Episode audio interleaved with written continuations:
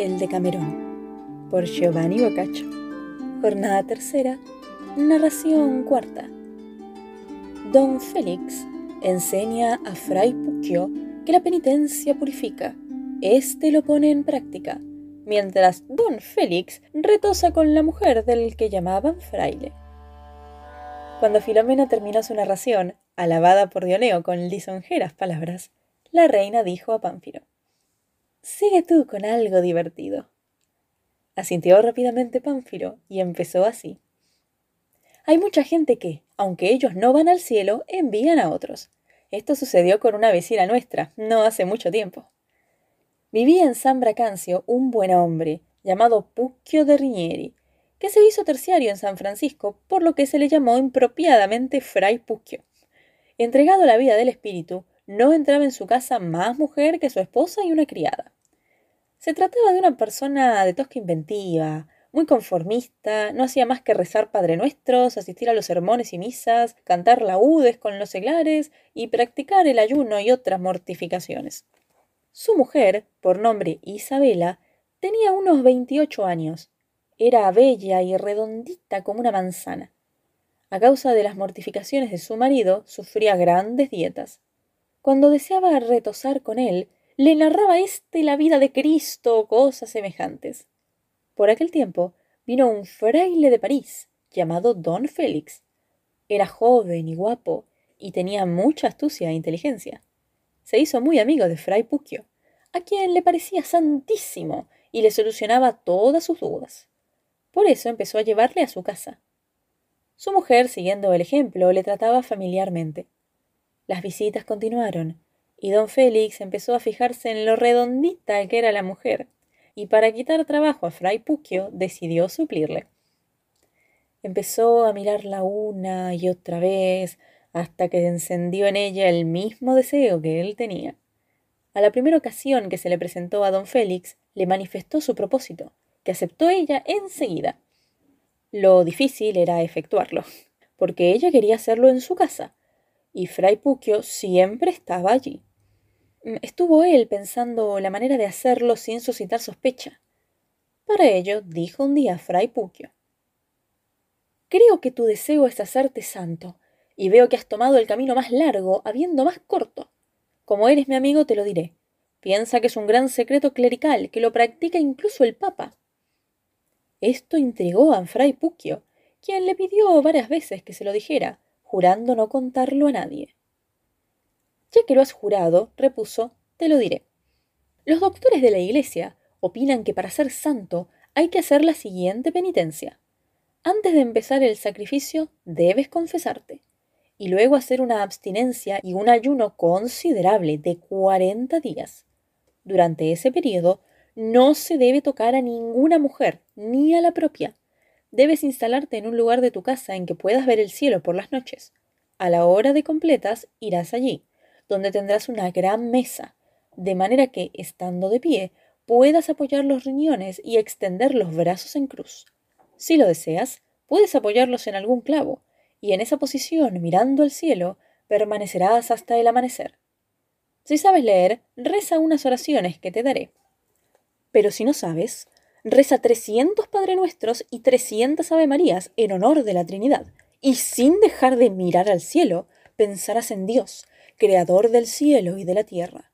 Cuando amanezca puedes levantarte, ir a tu lecho y dormir. Luego dirígete a la iglesia, oye tres misas por lo menos, y reza 50 Padre Nuestros y otras tantas Ave Marías.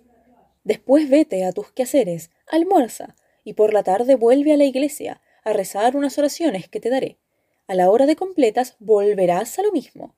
Si haces eso, espero que antes de acabar la penitencia experimentarás algo extraordinario sobre la santidad. Dijo entonces Fray Puccio. No se trata de algo demasiado largo y bien puede hacerse. Quiero empezar el domingo. Se despidieron, y en su casa Fray Puccio se lo dijo a la mujer. La esposa entendió con ello el propósito del monje, y le respondió al marido que le parecía muy bien y así puestos de acuerdo, el domingo siguiente empezó la penitencia. Por otro lado, don Félix, a la hora prevista, visitaba a la mujer, cenaban y luego yacían hasta el amanecer. Ya se marchaba cuando llegaba Fray Puquio al lecho. Una noche le pareció a Puquio que se movía el suelo. Llamó a su mujer y le preguntó qué hacía. Ella, que estaba cabalgando la bestia de San Benito o la de San Juan Gualberto, exclamó Es que me meneo mucho. ¿Te meneas? dijo. ¿Por qué? Ella, atrevida, le contestó Es que he oído decir que quien no cena por la noche se menea. Fray Puquio creyó que el ayuno de su esposa le impedía dormir, y le contestó confiado Te advertí que no ayunaras, pero ya que lo hiciste, piensa en descansar, que con tantas vueltas todo lo agitas. No os preocupéis, dijo ella, y ocupaos de vos, que yo ya sé lo que hago. Fray Puquio siguió con sus padres nuestros, y la pareja trasladó su cama a otro lado de la casa para que no se oyera lo que hacían. Allí se refocilaron hasta que terminó la penitencia de Fray Puquio. Algunas veces la mujer, bromeando con el monje, le decía con la penitencia que le has impuesto, nosotros hemos ganado el paraíso. Tanto le gustó aquello a la mujer que, cuando su marido terminó la penitencia, encontró la manera de seguir acostándose con el monje en otra parte. Así pues, mientras Fray se entretenía con su penitencia y creía ganar el cielo, a él llevó al monje y a su mujer, la cual vivía en gran penuria de él, y el monje la mantenía con misericordiosa largueza. Narración quinta. El adornado da a Mr. Francisco Bergelesi un palafrén y con su licencia habla a su mujer. Como esta calla, él se responde a sí mismo, siguiendo los hechos a las palabras. Pánfilo terminó la narración entre las risotadas de las mujeres, y la reina mandó continuar a Elisa. Esta, con mucha picardía, aunque no maliciosa, empezó diciendo algunos piensan, por saber demasiado, que otros no saben nada, y creyendo burlarlos, salen burlados ellos. Por ello, siguiendo el orden, quiero narraros lo que sucedió a un joven pistoyano. Vivía en Pistoia, de la familia de los Bergelesi, un joven llamado Francisco, rico, prudente y avisado, pero muy avaro. Fue nombrado podestá de Milán, y para dirigirse a su nuevo destino preparó todos los enseres, menos el caballo. No encontraba nada a su gusto. Vivía entonces en la misma ciudad un joven de origen modesto, pero ahora rico, llamado Ricardo. Su aspecto era tan pulido e iba tan aderezado que le apodaban el adornado. Estaba enamorado y galanteaba en vano a la mujer de mi ser Francisco, mujer honrada y muy bella. Ricardo poseía uno de los caballos más valiosos de Toscana, y como todo el mundo estaba enterado de la admiración que sentía por la mujer de Mr. Francisco, dijeron que quizá la conseguiría a cambio del caballo.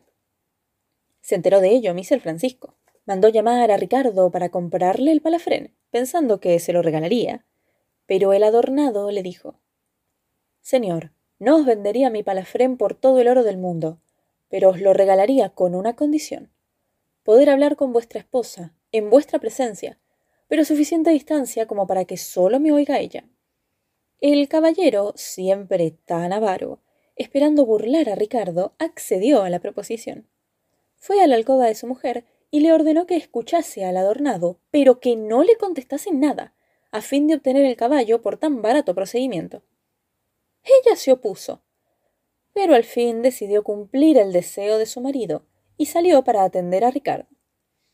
Se sentó éste en un extremo de la sala con ella, y alejados de todos, le dijo Creo, señora, que hace tiempo conocéis el amor que siento por vos. Prescindo de las virtudes y costumbres que admiro en vos, que serían suficientes para enamorar a cualquier hombre, pero os aseguro que mi amor es el más ardiente que ha sentido un hombre, y que permanecerá fiel hasta el fin de mis días. Y si más allá de este mundo hay amor, allí os amaré. Y para cualquier cosa que haya en el mundo que anheléis podéis contar conmigo. Para demostrároslo, os pido que me digáis en qué puedo serviros, porque lo haré o lo mandaré a hacer. Soy vuestro siervo, y os suplico humildemente que vuestra dureza se ablande, y vuestra misericordia sea tanta que pueda decir lo enamorado que estoy de vuestra belleza. Si mis súplicas no os conmueven, moriré de pena Mi muerte creo que os remordería la conciencia algún día, y pensaríais, no me porté bien con mi adornado. Pero entonces fuera ya tarde y lo sentiríais más aún. Por tal razón, antes que muera, dadme consuelo. Esto espero de vuestra cortesía, para que reconfortéis mi alma. Se quedó callado, suspirando y cayéndole algunas lágrimas en espera de una respuesta. La mujer parecía indiferente ante esos galanteos, pero se había impresionado con las palabras afectuosas que él le decía. Mas, siguiendo el consejo del marido, permaneció en silencio, no sin que un suspiro delatara sus sentimientos. Ricardo, al ver que nada le respondía, comprendió la argucia del caballero. Los suspiros reprimidos de la mujer le dieron cierta esperanza, y fingiendo la voz de la mujer, se contestó a sí mismo en voz baja. Hace tiempo, adornado mío, que me fijé en tu amor, juzgando lo grande y perfecto. Ahora tus palabras me han convencido y alegrado enormemente. Aunque mi actitud te desconcertara, en mi interior te he amado profundamente, celosa de conservar mi fama y honestidad. Ahora puedo demostrar que te amo y recompensaré tu amor. Aguarda unos días hasta que mi ser Francisco se vaya a Milán como podestá. Entonces te prometo que ya que por amor mío le has dado tu palafrén, me entregaré yo a tu amor. Para quedar de acuerdo, cuando se haya marchado verás en mi ventana dos toallas. Por la noche ven a mi jardín, donde me encontrarás, y pasaremos la noche juntos. Luego Ricardo, tomando su voz, simuló responderle Querida mía, no sabéis la alegría que me dais, y no sé cómo daros las gracias. Ahora no me puedo expresar como desearía, y espero que me deis una justa interpretación. Os prometo hacer cuanto me habéis señalado, aprovechando la ocasión para agradeceros lo que sentís por mí. Hasta pronto, amada mía, que Dios os bendiga y os conceda lo mejor. La dama no dijo una sola palabra. Ricardo se dirigió hacia el caballero, quien riendo dijo ¿He cumplido mi promesa? No, señor, contestó el otro. Me prometisteis dejarme hablar con vuestra mujer, pero lo he hecho con una estatua. Esto agradó al caballero, mejorando el concepto que tenía de su esposa, aunque ya era bueno, y le respondió El palafrén es mío. De acuerdo, señor, pero si me hubiera imaginado sacar este fruto, os hubiera regalado el caballo sin decir nada. Sonrió el caballero, y adquirido el palafrén, se marchó a Milán. La esposa, libre de él, meditó las palabras de Ricardo y su amor, diciéndose ¿Por qué he de desaprovechar mi juventud? Mi marido está en Milán, y no regresará hasta dentro de seis meses. Además, ¿cuándo volveré a encontrar un amor como el de Ricardo? Me hallo sola y debo darme buena vida mientras pueda.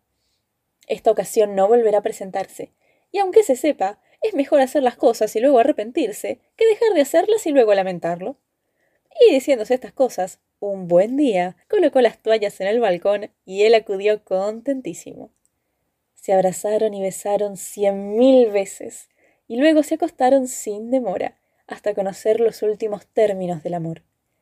Esto se repitió mientras el caballero permaneció en Milán, e incluso al regresar repitieron lo mismo las veces que pudieron. Narración sexta. Ricardo Minutolo se enamora de la esposa de Felipe Siginolfo. Al ser muy celosa, Ricardo le propone enseñarle a su marido en unos baños con una mujer. Ella acude y creyendo haber estado con su esposo, descubre que con quien ha estado es con Ricardo. La reina alabó la sagacidad del adornado y luego ordenó a Fiametta contase otra narración, cosa que ella sonriente cumplió así. Conviene salir a veces de la ciudad, aunque allí hay ejemplos de toda clase. Seguiré el sistema de Elisa y narraré historias que ocurren en otras partes. Trasladándome a Nápoles, referiré la historia de una santurrona, de esas que se muestran reacias a amar, y que por la astucia de un amante fue llevada a conocer los frutos del amor antes que conocer sus flores. Vivía en Nápoles un joven noble y rico, por nombre Ricardo Minutolo. Estaba casado con una mujer joven y hermosa, pero se enamoró de otra, que según parece superaba en belleza a todas las napolitanas. Su nombre era Catella, y estaba casada con Felipe Siginolfo, a quien amaba más que a nadie. Pero como Ricardo amaba a Catella, intentó por todos los medios lograr su amor, y como no lo conseguía, estaba desesperado. Un día, unas parientas suyas le aconsejaron que desistiese de tal amor, porque ella estaba enamorada de Felipe solamente, siendo además una esposa muy celosa, que tenía celos hasta de las aves que volaban. Esto dio una idea a Ricardo, fingiendo seguidamente que desesperaba del amor de Catela y que amaba a otra, aparentando hacer con ella lo que hacía antes con Catela. Enseguida corrió la noticia por Nápoles, llegando hasta oídos de ella misma. Entretanto llegó el verano, y mucha gente iba a los baños. Ricardo se enteró que había ido Catela. Se dirigió él también allí, haciéndose invitar, pero simulando no tener muchas ganas. Las mujeres, incluso Catela, le gastaron bromas sobre su nuevo amor. Cuando él encontró el momento preciso, habló a Catela con cierta sorna acerca de su amor por Felipe. Consiguió ponerla celosa, y con ganas de averiguarlo, pidió ella a Ricardo que le dijera dónde estaba la mujer que su marido amaba. Él le contestó Me lo habéis pedido, y como mujer no puedo negaros nada. Prometedme que no hablaréis de ello ni con Felipe, excepto cuando lo hayáis podido comprobar por vos misma.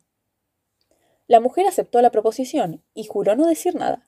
Se alejó un poco y Ricardo dijo Si os amara yo como antes, señora, no os diría nada que pudiera entristeceros, pero ahora puedo ya hablaros claramente. Ignoro si Felipe sabe algo del amor que os tuve, pero él jamás me dijo nada. Mas ahora parece que quiere vengarse, o sea, holgarse con mi esposa. Lo he sabido por ella, que le ha respondido según mis instrucciones. Ocurrió que esta mañana encontré en casa a una amiga de mi mujer. Cuando se marchó, le pregunté el motivo de su visita, a lo que ella respondió Son maquinaciones de Felipe, quien me ha mandado ahora un aviso de que quiere cuanto antes mi decisión, y que si lo deseo podremos vernos en unos baños. Si tú no me hubieras hecho andar en esos tratos, le hubiera roto la cara. Y agregó Ricardo. Me dio la impresión de que el asunto estaba muy adelantado y que traicionaba esa íntegra fe vuestra que me ha tenido medio muerto. Para demostrároslo, respondió mi mujer que iría a esos baños, donde deben encontrarse a la hora nona, mañana cuando la gente duerme. Yo no lo voy a consentir. Pero sugiero que vos vayáis en lugar de ella al mismo lugar. Con eso creo que se vengaría la ofensa que quiere hacerme. Ella, al oír esto, se puso celosa, creyendo todo lo que él le dijo. Airada, contestó que lo haría para abochornar a su esposo. Ricardo, satisfecho de su obra, añadió más detalles para convencerla. Ella le prometió no hablar a nadie de eso, cosa que él quería. Al día siguiente, Ricardo explicó a la mujer de los baños su propósito para que le ayudase. Esta, que le apreciaba mucho, le dijo que contara con ella para todo. Había en la casa una habitación muy oscura, donde, según las instrucciones de Ricardo, la mujer puso una cama, en la que Ricardo se aposentó para esperar a Catela. Esta, alterada por la información, al llegar a casa y ver que Felipe no se entregaba a ella, aumentaron los celos, y díjose Está pensando en la mujer que mañana le proporcionará deleite y placer, pero no lo logrará. Cuando llegó la nona, Catela se dirigió al mencionado lugar, preguntando a la encargada si estaba Felipe allí, a lo que ella respondió Ah, sois la mujer que debe venir a hablarle. Sí, contestó Catela. Pues pasad, díjole la mujer. Catela fue conducida a dicha habitación, y con el rostro tapado entró y se cerró por dentro. Ricardo, incorporado, la abrazó y dijo disimulando la voz Bienvenida sea el alma mía. Ella, para fingir, le abrazó, besó y acarició muchas veces sin hablar palabra. Con la oscuridad de la sala no se podía apreciar nada.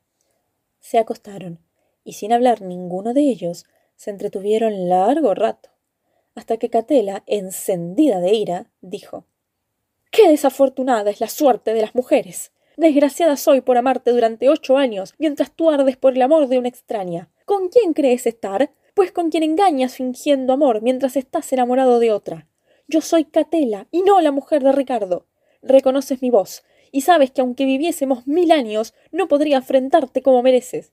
Desgraciada de mí, ¿a quién he amado hasta ahora? Bien te has portado aquí, perro, mientras en casa estás débil y flaco. No me extraña que esta noche no me tomaras, pues quería saciarte en otro lecho pero las aguas han corrido por distinto lugar. ¿Por qué no respondes? No sé cómo no te saco los ojos. Cada uno sabe lo que los demás, y las cosas no te han salido bien. Ricardo se divertía con estas palabras, y sin decir nada la abrazaba y besaba. Ella proseguía. Crees lisonjearme con falsas caricias, pero te equivocas. No me consolaré hasta que te vitupere delante de la familia. ¿No soy tan bella como la mujer de Ricardo? ¿Por qué no respondes, perro? ¿Qué tiene ella que no tenga yo? No me toques más, que bastante has hecho ya. Aquí has creído tener su mujer, de modo que si yo me entendiese con él, tú no podrías decirme nada. Las palabras siguieron así en abundancia, hasta que Ricardo decidió sacarla del enojo, y oprimiéndola entre sus brazos le dijo Dulce alma mía, con engaño amor me ha deparado el vuestro, pues yo soy Ricardo. Catela, al oír esto y reconocer su voz, quiso salir del lecho, pero no pudo. Trató de gritar más inútilmente, porque él le tapó la boca y le dijo Señora, lo que ha ocurrido no puede ya dejar de ser. Si seguís gritando pasarán dos cosas. Una será la pérdida de vuestro honor, porque yo negaré el engaño y diré que os he traído con dineros y dones. Vuestro esposo y yo nos enemistaremos y podremos incluso matarnos. Por ello creo que lo mejor es permanecer discreta. No seréis la primera ni la última mujer que es engañada. Catela lloraba desconsoladamente, pero se dio cuenta de la verdad que decía Ricardo, diciendo luego No sé cómo soportar este engaño, y no quiero gritar aquí donde me han llevado mis necios celos, pero no viviré tranquila hasta que pueda vengarme. Y ahora dejadme. Ricardo no quería abandonar a la mujer en tal estado, y volvió con palabras dulces a suplicarle. De tal manera lo consiguió que hicieron las paces y se entretuvieron un rato más. Ella apreció entonces los besos del amante, cambiando su odio en amor tierno, y de ese modo, actuando con prudencia, se amaron muchas veces. Así Dios nos haga gozar de nuestro amor.